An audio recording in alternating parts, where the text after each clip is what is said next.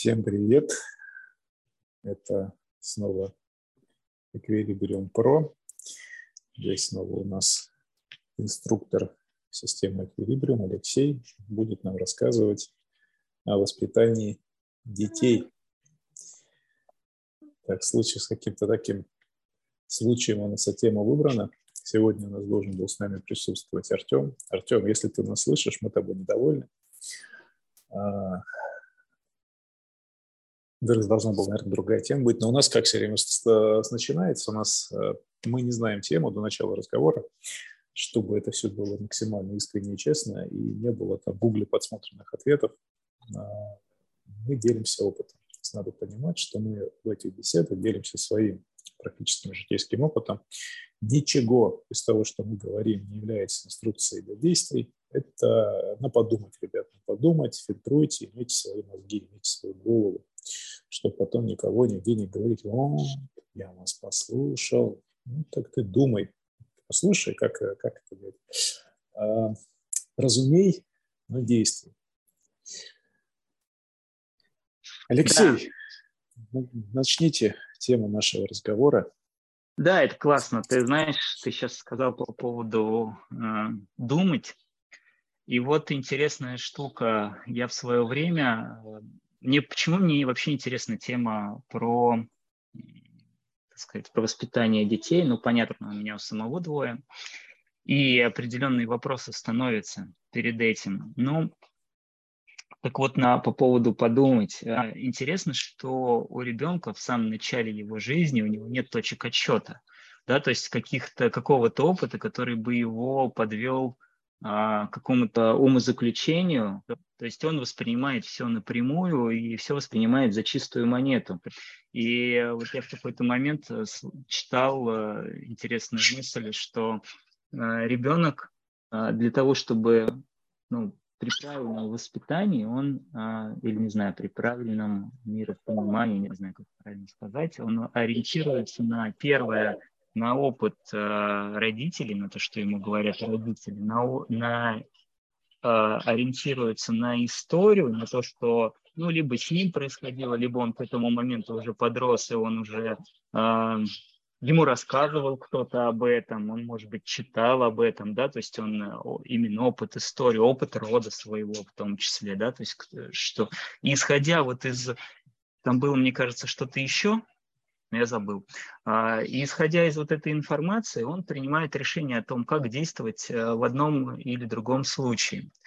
Но а, основная тема, которая меня действительно волнует, а, она абсолютно житейская, знаешь. Вот возникает ситуация, вот скажем, у меня Мирка, она ну, не хочет есть э, нормальную, здоровую пищу. Это мы, кстати, с тобой вот в прошлый раз затрагивали о том, почему, да, то есть что с этим, в частности, что с этим делать, что человек, видимо, не хватает там, ну, окей, сейчас я выводы не буду делать, мы сейчас к этому, наверное, еще разок подойдем, вернемся. То есть возникает э, вопрос, первый вопрос, э, како, нужно ли э, вообще заставлять ребенка что-то делать, до которой я на ответ на этот вопрос так и до конца не пришел. Или нужно его вообще второй подход. Вот у меня есть два, два противоположных подхода. Первый, я тиран, я говорю, блин, нет, ни хрена, ты делаешь, я знаю, как надо, потому что ты еще мелкий, и нефига тут э, сопротивляться, ты себе организму там портишь, например, не знаю, еду там плохую ешь, там грязные руки в рот там суешь и так далее, и все-все-все остальное, неважно что даже. Вот. Или второй подход, э, пусть сам учится, нифига, я вообще, то есть я не, не мешаю, где нужно, там спросит, узнает э, у меня, то есть задаст вопрос какой-то, я что-то там расскажу, конечно, но в целом пусть пусть сам учится на своих ошибках э, и получает этот опыт. Нужно ему получить э, больной, э, не знаю, кишечник из-за того, что он, не знаю, жрет только одно сладкое и не хочет есть нормальную еду, и ради бога, и пусть, пусть питается таким образом. Вот вот эти две, вроде бы, не знаю, крайности, не крайности, вот у меня все время, я до конца не могу для себя прийти к конкретному выводу, как же действовать, а, использовать и тот, и другой подход как-то вместе, либо придерживаться какого-то одного из них? Что ты думаешь? Здесь все шире, все интереснее, и мы должны исходить из той картины мира, в которой мы находимся, или как мы говорим фрейм, или как мы говорим контекст. Да, у нас в Калибриуме есть такое слово контекст. Это контекст, это то, благодаря чему я постигаю реальность. То есть мое описание реальности – это мой контекст. Если вокруг меня живу в семье алкоголиков, то мой контекст – это семья алкоголиков. И для меня возможностью выйти оттуда будет встреча с другим человеком. То есть понимаю, что можно быть иначе. И человек, маленький человечек встречает, он дружит с каким-нибудь другим ребенком, приходит к нему домой и видит, что там никто не пьет, там все чисто убрано и кушать есть. И он понимает, что оказывается, может быть по-другому. И тут у него вопрос выбора. То есть вопрос тех того инструментария, который этого ребенка есть. Первый вариант, он а, понимает, что он начинает приходить домой и пытается что-то изменить, у него хватает на это. Второе, если дома вот такой, как ты говоришь, деспотий, вот если дома первый вариант деспотичный, то этот ребенок убегает из дома, убегает, уходит ну, потому что это, ну, понимаешь, что где-то там может быть лучше. Второй вариант, если там свобода, вы вообще всем на него похрену, что с ним там происходит, умер, ему вообще плевать. Он приходит домой, и, возможно, он пытается что-то изменить. Возможно, скажет, ребят, ну, может быть, по-другому, призыв к чему-то. И тут другой вариант, ты же понимаешь, это такая э, революция внутри маленького сознания. Ну, давай себе представим, что мы ты маленький ребенок, вот ты лично маленький ребенок, ты где-то родился. Вспоминай свое детство, реальность твоя состояла из тех людей, которые тебя окружали, не из предметов, а из людей. Хочешь ты или нет, то мама и папа, и там, ну, кто там у тебя там был, бабушка, дедушка, кому как повезло, это боги. в прямом смысле слова боги, они определяют, что можно, что нельзя, что я поем, не поем, останусь ли я сегодня голодный, побьют меня, не побьют. Они определяют, они так решили. И я свое поведение строю из того, а, что а, коммуницируя вот с этим неким божеством, коммуницируя с ним, я ищу, э, что можно, что нельзя, а, проверяю реальность да, на прочность. И вот здесь зависит от того, если это божество говорит, да, получай опыт, как ты хочешь, и либо это божество говорит, нет, я точно знаю, как нужно, а вот теперь давай будем от этого маленького человечка перенести, перенесемся в состояние взрослого человека, в сегодняшнее состояние. Вот скажи мне, ты счастлив действительно, ты действительно здоров, ты действительно знаешь, как поступать ты действительно знаешь, что ребенок сделает вот так, и будет хорошо. Но, скорее всего, если ты адекватно скажешь, да, хрен не знает. Ну, а может и нет, куда я знаю. Я завтра точка зрения поменяется. А, возможно, так сказать, если мы второй вариант возьмем, скажем, допустим, живет как живет, но тогда это немножко инфантильно. Почему? Потому что это же ответственность. Ты все равно будешь за него беспокоиться. Хочешь ты или нет, ты будешь беспокоиться за него. И истина, как обычно, да, где-то посередине. То есть у нас дома, вот у нас дома есть определенные правила. Мы живем вот так. Если я хочу, чтобы мой ребенок пошел заниматься боксом, я сам пойду заниматься боксом. Я пойду вместе с ним на эти тренировки. Я не буду лежать и говорить, иди занимайся боксом. Я не имею на это никакого права, даже если я боксер, профессиональный, всю жизнь занимался, потом бухать начал, бросил. А если я хочу, чтобы мой ребенок кушал здоровую пищу, у меня просто дома нет вредной пищи, ее нет. Но ребенок не может ее пойти и взять, ее нет дома. Ну, что такое у него не ест? Ну, значит, пусть голодный сидит, потому что нет другой еды. И когда мы куда-то приходим, а я при нем не сижу, не кушаю там чизбургер с, э, с наггетсами, что потом а ребенок на меня смотрит и морковку ест. Ну, это что же абсурд? То есть у нас в семье есть определенные правила, которые не надо объяснять. Но может быть, и вот мы опять говорим, что ребенок стал старше и стал коммуницировать вне вот этой маленькой вселенной, экосистемы с другими. И он увидел, что там это кушают, и там это делают. И он захочет этот опыт получить, он обязательно захочет его получить, потому что этот опыт отличается от того, что делает он. И когда он скушает это, например, э, есть истории, когда родители не давали сладкого ребенку никакого, мы не сейчас не обсуждаем, кто прав, кто виноват, мы говорим о фактах. Не давали сладкого вообще никакого ребенку. А ребенок поехал к бабушке, и а бабушка его накормила там чем-то, конфет, ну, как обычно, бабушка наш добрая, она накормила конфетами. Ребенок приехал домой, теперь просит конфет. А родители не могут объяснить, почему нельзя. У тебя зубы болеть будут, то все, все, но бабушка же ест. И что получается в этот момент? Получается, что эти люди возле меня, а, они все сильны, они боги, но у меня внутри происходит маленькая революция. То есть я понимаю, что я начинаю требовать. Но теперь давай вопрос, почему это происходит. Здесь мы с тобой перенесемся в физиологию. Что происходит, когда мы едим сладкое? Сахар. Мы скушали сахар, у нас сократилась поджелудочная железа, и произошел э, выброс гормона дофамина, гормона награждения. Но мы знаем, ребенок плачет, ему конфетку дали, он успокоился. То есть ну, некое награждение. Оно очень короткое, и поэтому сладкого хочется часто. Потому что это очень короткое чувство. Что происходит в этот момент? Гормон, а, возникает нейронная связь. Я скушаю конфетку, мне станет хорошо. И если мне плохо, мне хочется кушать. Как говорят, заесть это хочется. Сладкого хочется. Тебе плохо. Тут мы поговорили в прошлый раз, э, вот как раз на тему здоровья. Мы эту тему обсуждали. И вот маленький ребенок научается вырабатывать гормон дофамин с помощью сладкого. Или он, например, кушает там наггетсы, как-то, что там кушает, чизбургер, какую-то вредную пищу с глютаматом натрия, и тоже получается гормональный скачок внутри себя, он испытывает удовольствие. По сути, мы получаем наркомана пищевого. Вот и все. Вопрос. Что проще? Создать контекст, в котором мой ребенок никогда героин не попробует?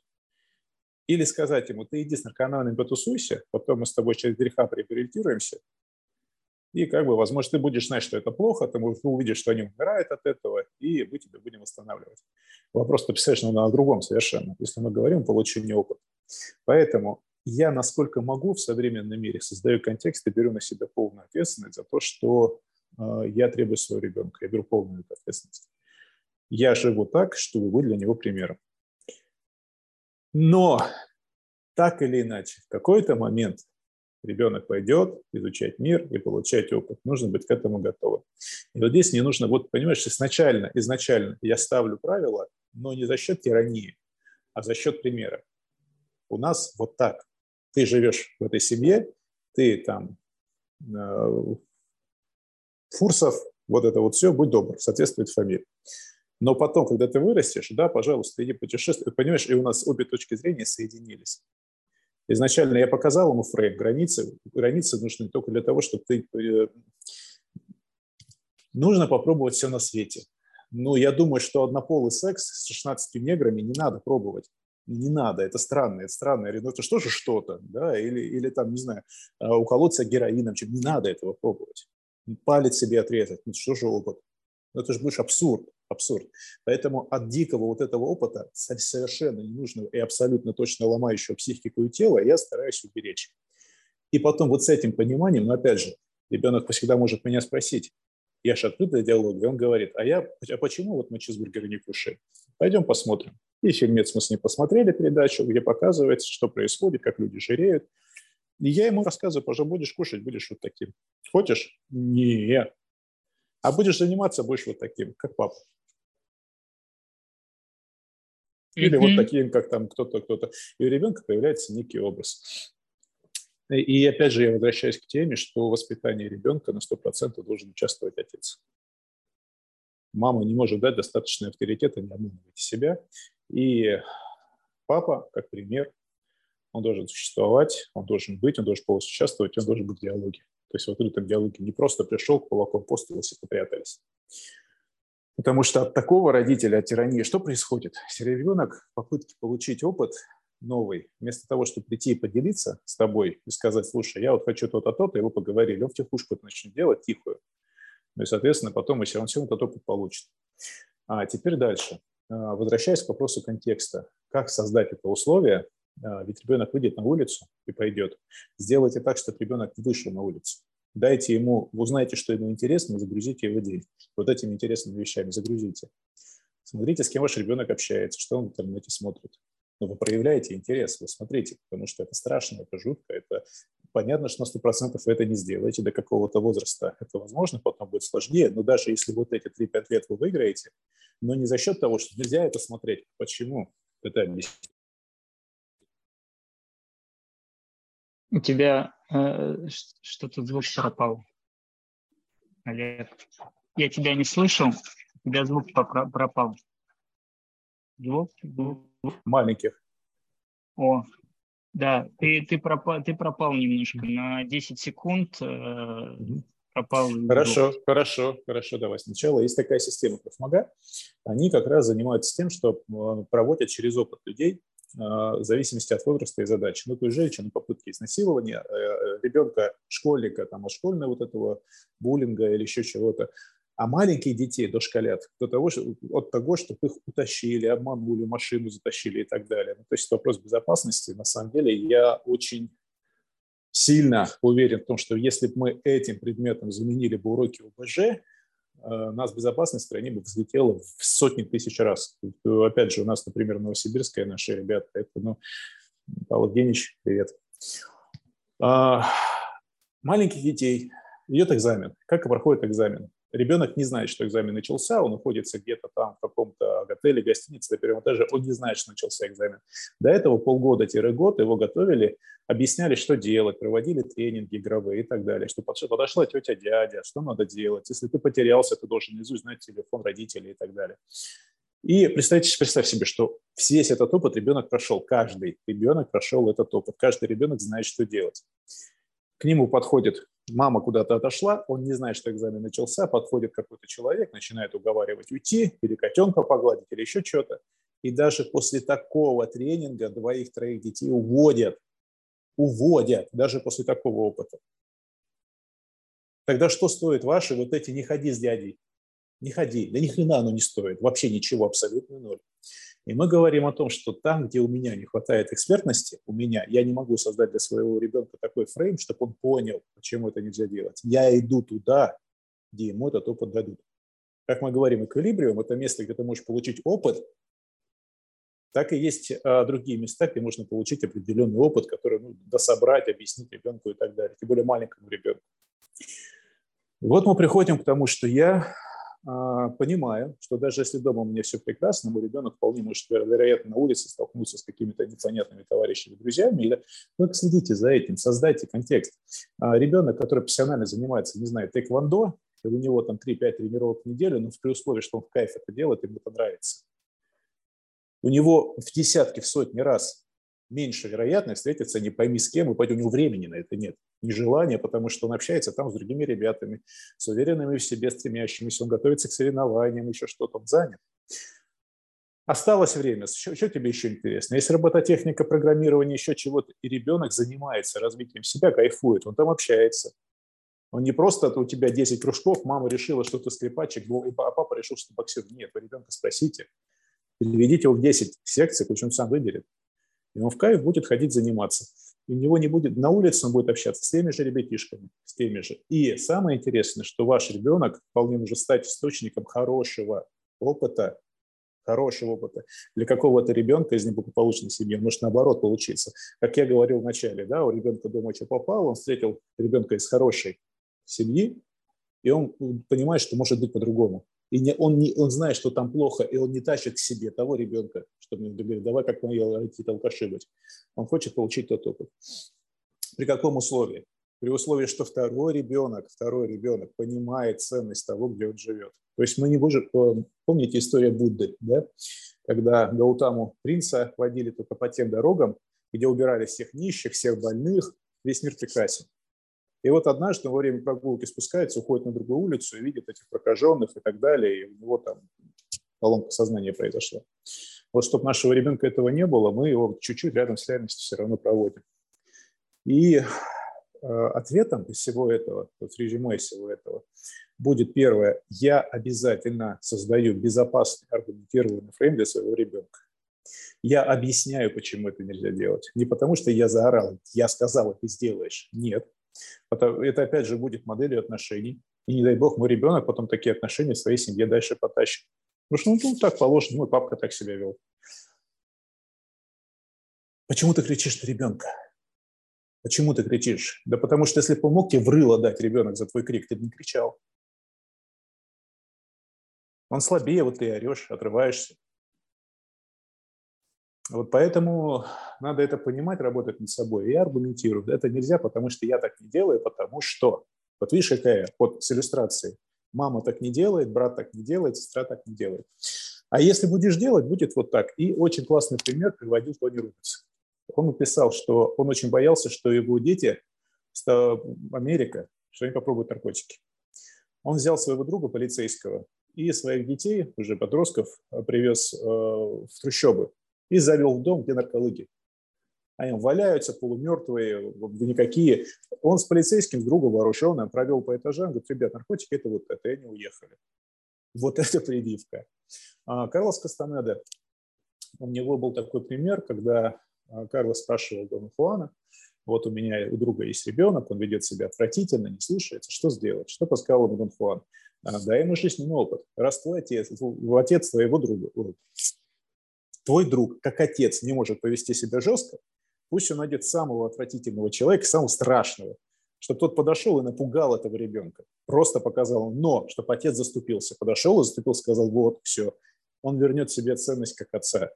И ребенок вдруг очнется, очнется, что не он здесь альфа, а есть в этом мире что-то гораздо страшнее. Гораздо страшнее.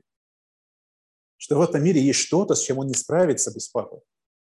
И он возвернул свою ценность. Вот чтобы не было этой потери, первое, не орите, старайтесь не орать. Я понимаю, что это сложно, где-то мы все срываемся. Ну, первое, я не ору, я стараюсь не орать. Когда я начинаю орать, я в себя, вот произошел высказал эмоционально, он может с ребенком быть не связан. Накопилось у тебя.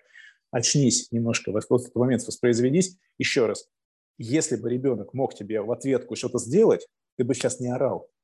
Ты же не выскакиваешь на улицу, не орешь на чувака, который тебе сломать может. Ну, хотя такие тоже есть. Вот, поэтому это первое. Второе. А, выстраивание жизненного опыта для ребенка. То есть все, от чего я хочу его обезопасить, я ему об этом рассказываю с иллюстрациями. Я обязательно его готовлю встречи с этим. Я говорю, это будет вот это, вот это, вот это, но вот так выглядит. Его безопасность полностью в моих руках. Я не могу быть с ним всегда рядом, поэтому должен дать ему инструкцию. Для этого я веду его туда, где он этот жизненный опыт получит. Это не обязательно спорт. Это может быть там кровмага, может быть еще что-то. Но я провожу его через некоторый жизненный опыт, хотя бы, если нет такой возможности. Я ему прям историями рассказываю. Может быть, какие-то это фильмы документальные и так далее. Следующий момент. Как только я выстроил фрейм, и я вижу, что мой ребенок адекватен, адекватен, он теперь понимает, что в этом мире э, нет розовых единорогов, и он небезопасен. Мир небезопасен. Но его безопасность полностью зависит от его решений. И если что-то не так, я всегда помогу, но я не всегда рядом. После этого я дальше спокойно просто расширяю этот фрейм, я выстраиваю диалог, и я делаю так, чтобы мой ребенок не боялся со мной разговаривать, делиться со мной. Вот это искусство, это нужно добиться. Вот этого доверия должно быть. Когда мой ребенок может обо чем угодно меня спросить, и я с ним делюсь своим жизненным опытом, мы с ним вместе проходим, не знаю, путешествуем, гуляем, а, ходим по улицам, обсуждаем фильмы, передачи, еще что-то, события какие-то. Вот следующий этап, следующий этап, когда ребенок захочет за этот фрейм выйти. Он пошел в свое путешествие, но благодаря тому, вот, вот о чем мы сейчас говорим, он туда вышел подготовленным. Он уже знает, что такое, помните, что такое хорошо и что такое плохо. Или как у индийцев, яма, не яма. Он уже знает это. И он, ну, может быть такое, что он даже после этого сломается и что-то уже не произойдет. И, конечно, может. Мы не можем все это предугадать, не надо говорить, что есть некое идеальное воспитание, его не существует. Но мы сейчас говорим о адекватности, о некой адекватности. Он пошел в свое путешествие, и вот там я снимаю тормоза. В любой момент ты можешь мне позвонить, я тебе помогу, в любой момент. Ну, иди, иди, ты готов, все, иди. Как в Шаринском монастыре. Ты прошел обучение, иди в свое путешествие. Вот, Лех, это мои мысли. Как ты считаешь?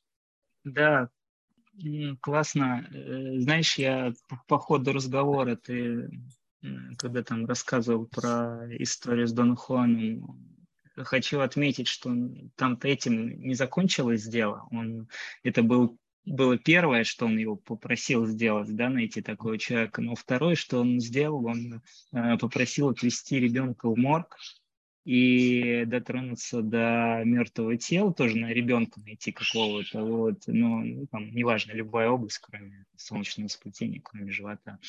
Вот, и вот это тоже интересно, то есть как конечность жизни, как понимание того, что э, ты умрешь, да, то есть что ты не будешь жить э, вечно. Вот. Мне на самом деле интересно твое э, понимание этого. Это я, я это так понял, да, то есть, может быть, у тебя есть другое? Ну, давай я тебе скажу свое восприятие, как э, человек, который ну, чуть, чуть больше видит, чем, ну, немножко больше видит, так скажем. Э, я тебе хочу сказать, что когда был у меня опыт, у меня умер брат, и я двоюродный, и меня маленького к нему подсылают, чтобы я его за, за ноги взял. Я бы своих родителей сейчас, я бы обматерил как в детстве. Вы что делаете, животные? Что вы творите? Это мертвый человек. Куда вы ребенка посылаете? Он не знает. Твой ребенок готов вообще к этой беседе? Он спрашивал об этом вообще? То есть этим самым может быть нанесена чудовищная травма, страшнейшая травма. То есть мы должны понимать, что какой-то ребенок это воспримет хорошо, адекватно, и он пошел дальше. А для кого-то увидеть, например, занимающийся сексом родителей, может быть страшной травмой. Нужно исходить из ментальности вашего ребенка. Некоторые мальчики, несмотря на то, что их отец гей, там, э, альфа-самец и прочее, может быть не нежным, не нежным, а немножко более тонко чувствующим. И с ним так нельзя. Так нельзя. Ты можешь на всю жизнь его оставить с очень сильной травмой. Поэтому, опять же, никогда ничего мы не делаем под одну ребенку. Я еще раз повторюсь, нужно, исходя из того, во-первых, своей ментальности, кто ты, какой ты, не требовать от ребенка того, чего ты сам не можешь. Не требовать его. Это первое. Не заставлять его проходить через свой опыт. Не надо его заставлять переходить через свой опыт. Ну зачем? А, третье. Исходить из того, что ему интересно, что ему важно. Ему важно. Вполне вероятно, опыт смерти для кого-то, ну, не знаю, у меня умерла у кого-то кошка. Ну, я, ну, короче, вот пример. У меня кошка, я один дома, у меня кошка рожает. Я принял у нее роды, и для меня это было вот так. Потом у собаки принял роды, это все спокойно. То есть это просто произошло. Это просто произошло. А в случае вот с, с братом я взял, я понимаю, что это мой брат, он то есть у меня здесь-то, ну, он же я же маленький, и у меня здесь нет понимания того, что он умер.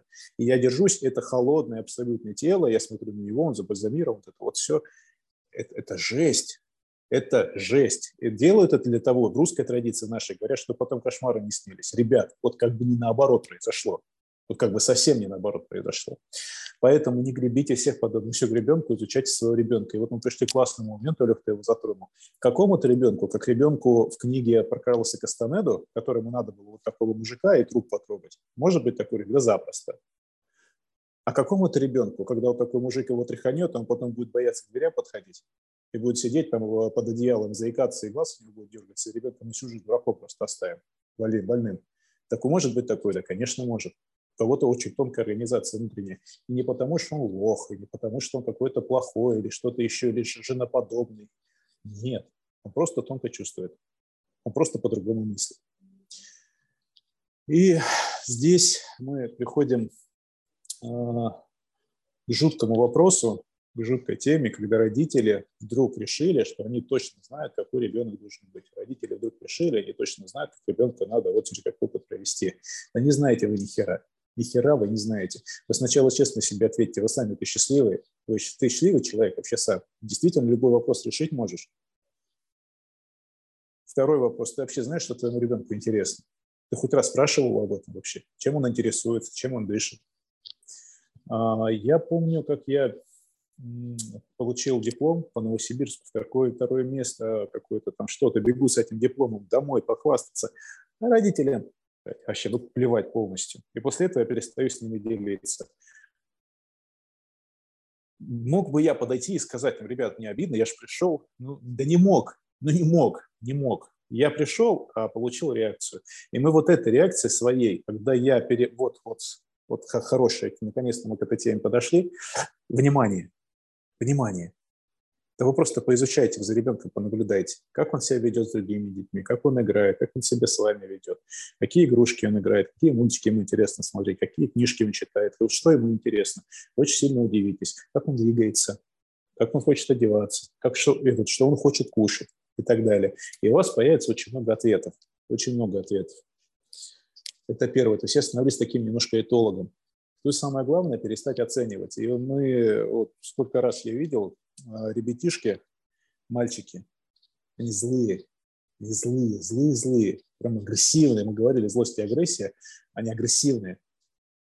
Почему агрессивные? Потому что мы им, вот мир небезопасен, ты должен уметь ударить, ты мужик, это все до хрена ли ради -то. И ребенок ему 10 лет, а он уже вот волчонок маленький.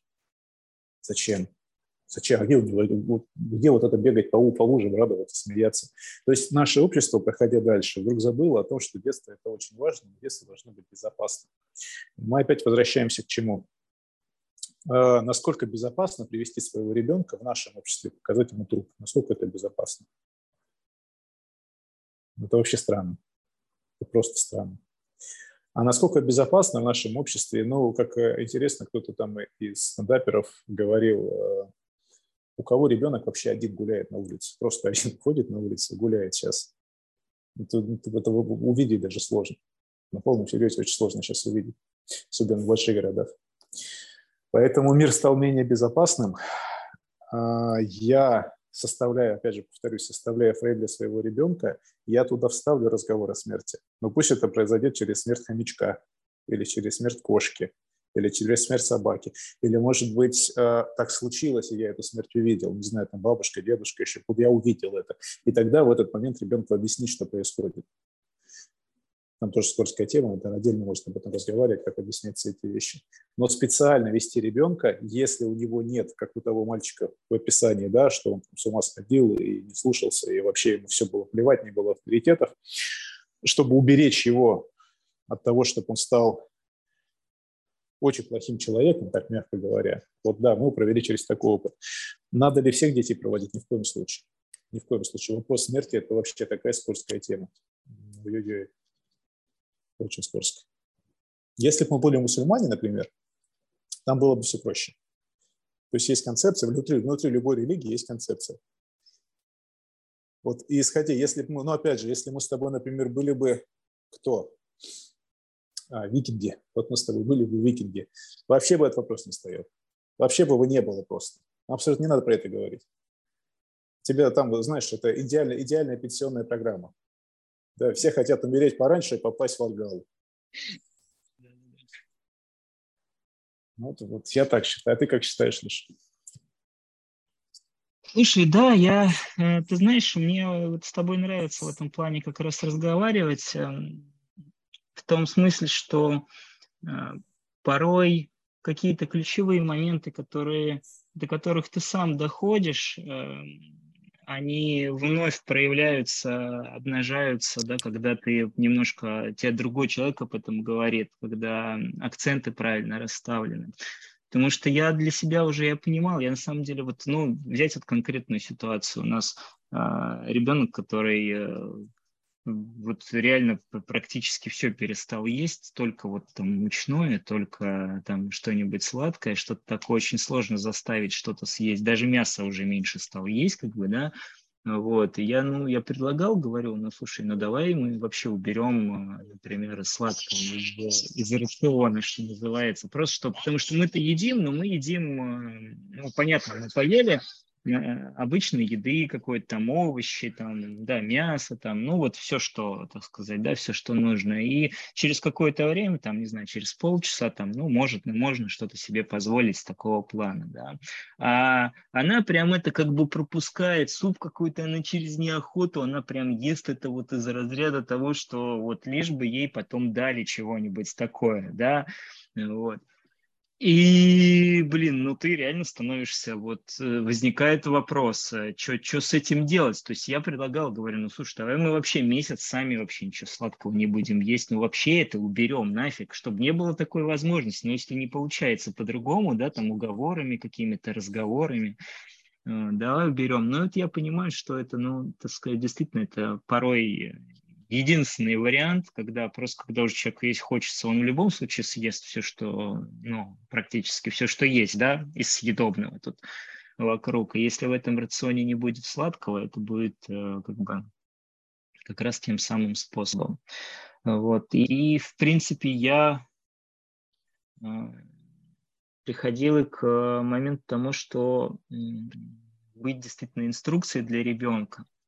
Но знаешь, как вот э, я тебе рассказывал уже, что э, в, после рождения Мирки, ну, я сам был, мягко говоря, не в лучшем состоянии. И когда у тебя на себя нет сил, я вот в этом состоянии немножко начал, э, как сказать, закры... ну, не тоже закрываться, да, то есть, а уходить в рабочие, там, во все эти моменты. И вот, получается, вроде папа есть, а вроде его нет. Он сидит за компьютером, там, да, занимается своими делами. Я, конечно, много, ну, много пропустил. Иришка там до меня кричала, стучалась, и, да, ну, мне со своей какой-то там логикой казалось, что, ну, в общем, вроде все, все нормально, вроде все так. Ну и, наверное, сам знаешь, может, не знаешь, не знаю тебя, что чем хуже себя чувствуешь, ты с той позиции, когда ты себя, вот с этой позиции, когда ты себя лучше чувствуешь, ты видишь, что там ты себя плохо чувствовал, что ты делал нет. А вот там, когда ты находишься в этом состоянии хреновом,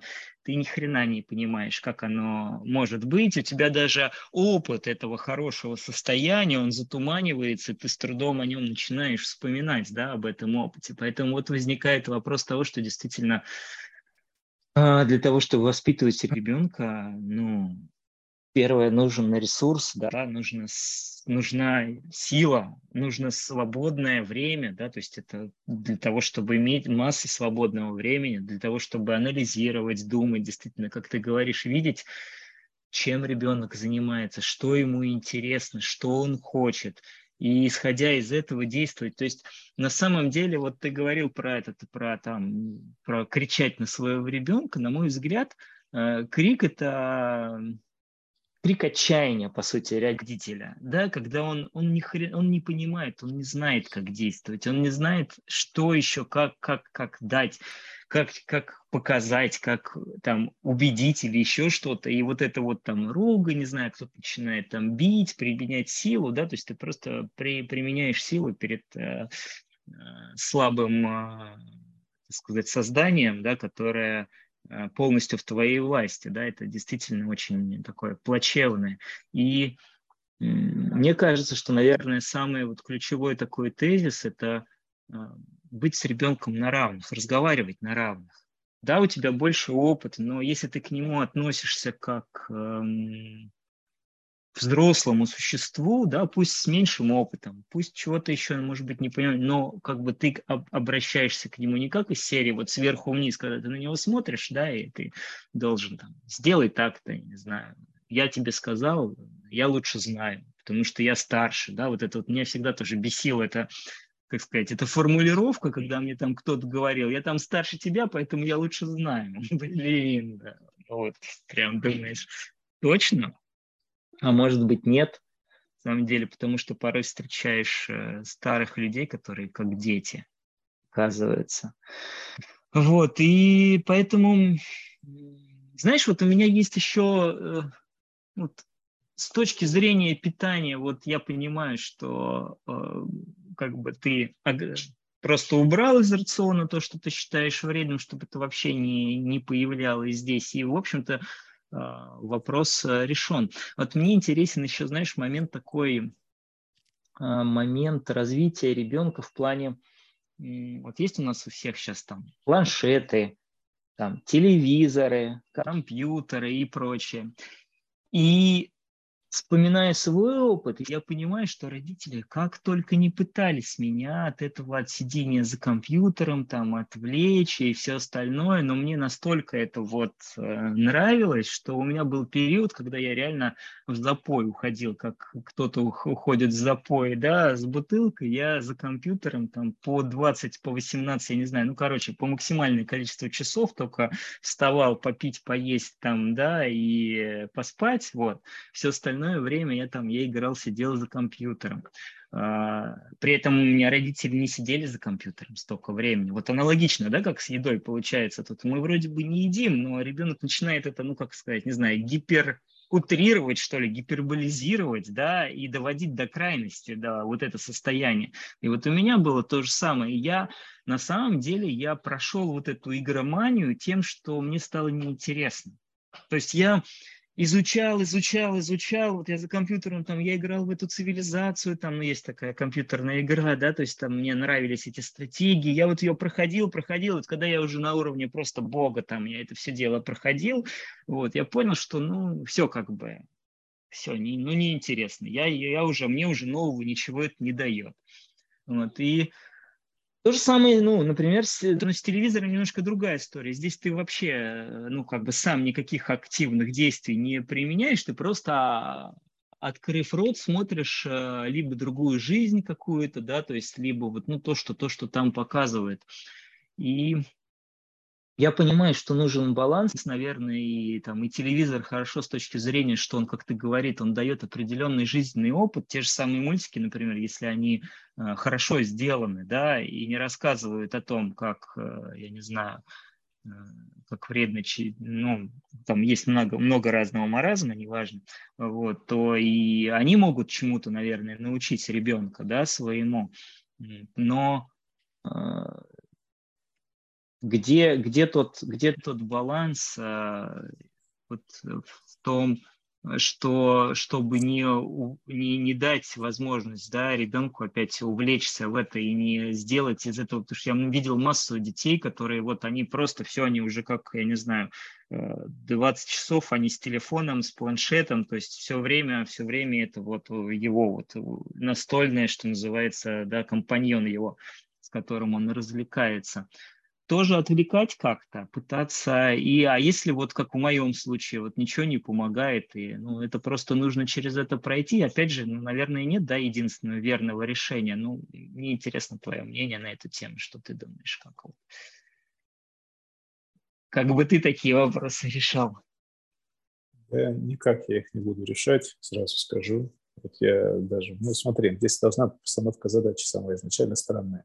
Мы говорим о том, что в наше время появились компьютеры. Наши родители не играли только потому, что у них их и не было. И надо было другие запросы решать, они выживали. Я когда выходил на улицу в детстве, видел вот это все, мы же с тобой росли в 90-е, и видели вот этот трэш, не туда зашел, тебя раздели, разули нахрен. Что-то так и было. Мол, вообще не туда зашел, в деле получить, просто за из подъезда вышел, уже выхватил. Вообще запросто. Ну, что попало, что творилось? Ужас. И мы уходили из реальности. Тогда это наркоманы пошли. Ну, не просто же так. Народ бежал, масса бежал из реальности, потому что реальность ужасна, отвратительна. А у кого была возможность ездить за границу, ездить в нормальной машине, может быть, они там, не знаю, алкоголь, красивые девушки и так далее, почему народ сейчас отсюда девушки туда стремиться стали?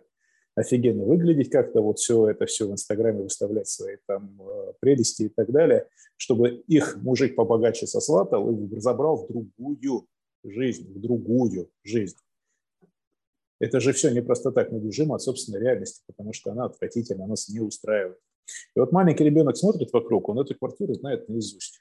Ты его никуда не водишь, не даешь ему опыт путешествий, не знаю, горы не водишь, еще куда-то. У тебя нет на это ни времени, возможно, нет возможности. Да какого хрена ты к нему лезешь? Ему что делать? Ему на стену смотреть, медитировать учи его? Это первое. А, это мы говорим причинно-следственная связь. По-другому быть не может. Любым способом ребенок бежит с реальности. Пока не было компьютеров, мы с тобой читали, читали. Чем чтение отличается от картинки? Мы не берем компьютерные игры, возьмем сейчас, например, там видео, какие-то там DVD, телевизор и так далее, фильмы, передачи. Там я увидел, мне показали так, как нужно, что, как, как, так, как они хотели, чтобы я увидел. Мне показали, как они хотели, чтобы я увидел. Когда я читаю, вот я, например, читал а, какую-то книгу, а потом смотрел фильм по этой книге. И я понял, что фильм дерьмо. Потому что у меня в голове все было красивее. Это mm-hmm. первое. Второе. А, когда я читал, для того, чтобы увидеть какую-то картинку, а ты же помнишь, я, если ты умеешь читать, если человек умеет читать, то в какой-то момент он перестает видеть буквы, он начинает видеть картинки. Мозг интерпретирует буквы в образы, ты начинаешь видеть, это, это действительно уметь читать называется. А, ты становишься, твой словарный запас становится очень сильно богаче, глобально богаче, просто огромным. Если ты читаешь хорошие книги, почему рекомендуется да, читать художественную литературу, прошлых лет, есть избранные 100 книг и так далее, чтобы обогатить свой словарный, словарный запас. И человек может никогда в жизни не ходить на ораторские курсы, а и при этом быть прекрасным а, чтецом или ну, владеть своей речью, скажем так, да, то есть может интересно рассказывать на уровне оратора, формулировать свои мысли в образы метафоры, не зная, что такое метафора, не зная этого понятия, уметь это делать, потому что у него есть образное мышление благодаря тому, что он читал. То, что сейчас не читает или читает вот это дерьмо, которое, ну, это же вообще хлам, ну, прям хлам, да, то есть ты читаешь, это вот э, ТикТок переводит в буквы и все.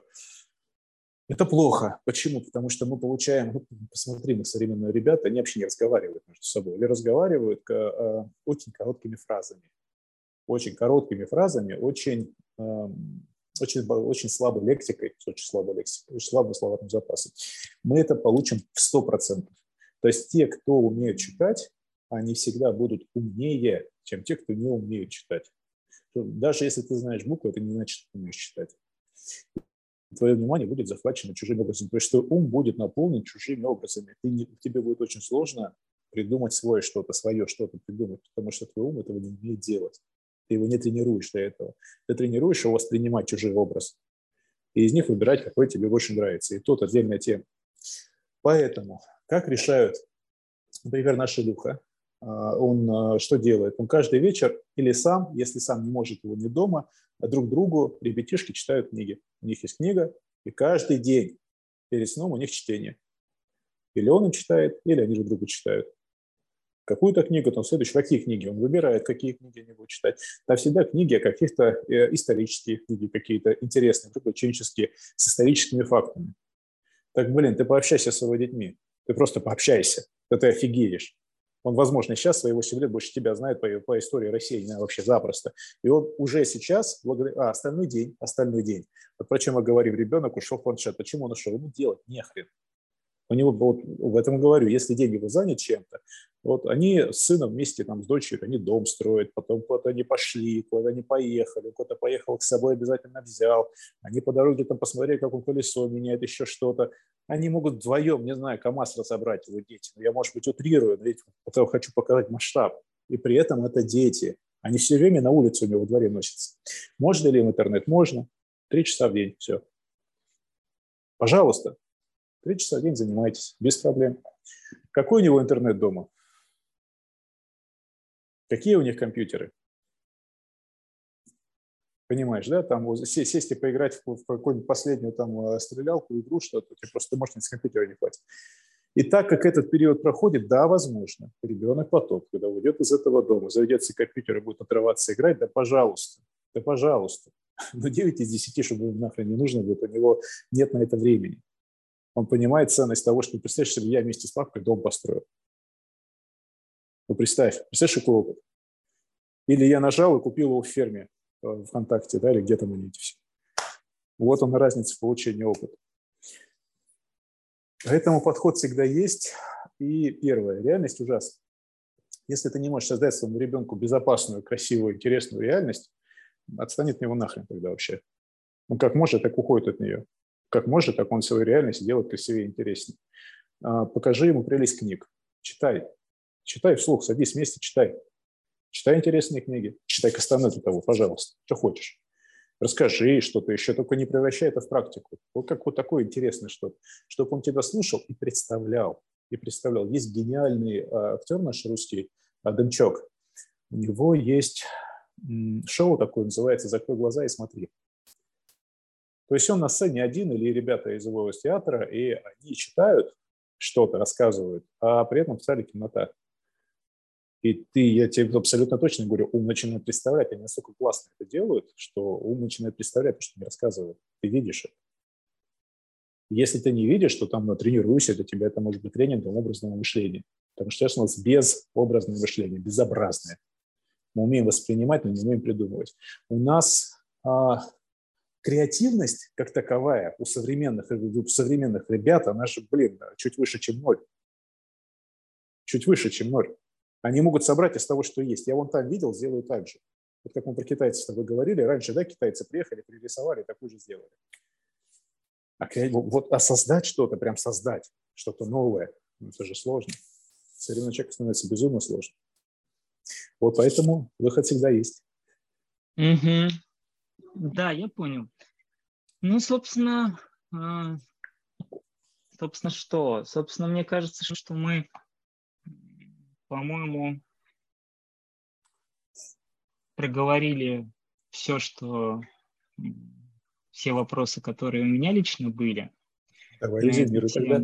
Да, поэтому как резюме я понимаю, что первое, для ребенка нужно время, естественно, нужно быть ему примером самому. Для этого нужно уделять ему время, уделять э, силы свои, понимать, а, что ты с ним будешь делать, как он будет развиваться, давать ему возможность, а, возможности выбирать из тех занятий, какие, которые ему интересны, чтобы он сам попробовал одно, попробовал другое, да, то есть чтобы он сам мог а, исследовать под э, с твоим, с твоим участием этот мир, да, и дать ему возможность это делать э, без каких-либо принуждений, то есть крайняя, крайняя степень принуждения – это уже когда ты начинаешь кричать, это уже какая-то для меня степень отчаяния, когда ты не можешь найти какую-то, какую-то выбрать какую-то стратегию, при помощи которой ты подведешь тому, что тебе нужно, попытаешься да, каким-то образом поменять какие-то его уже устоявшиеся, не знаю, шаблоны, к примеру.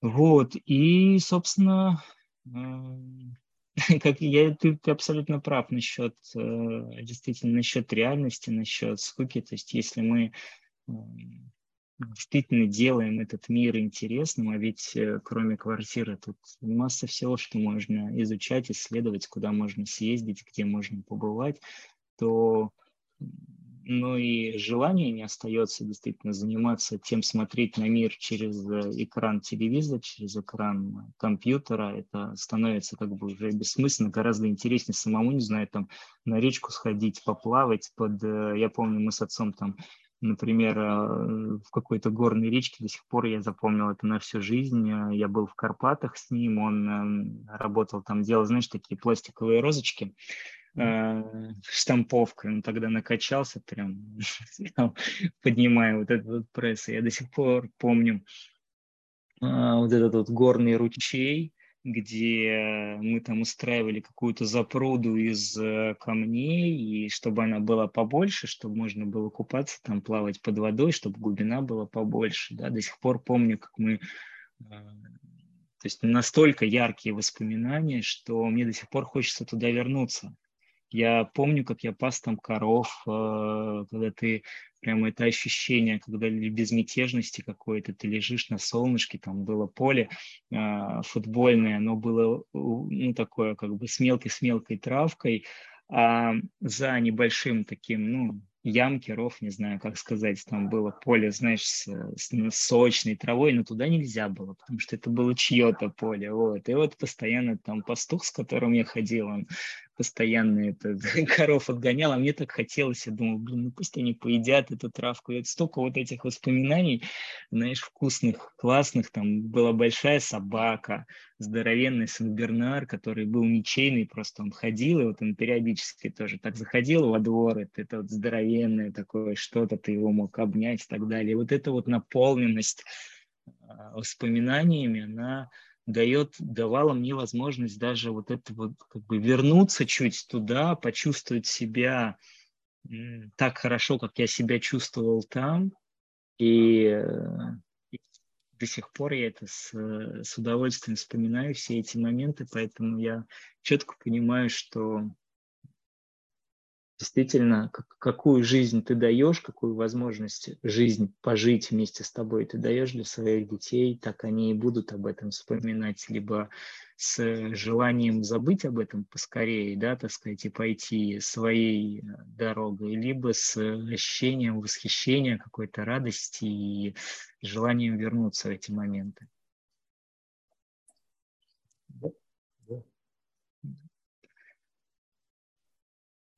Ну что, супер.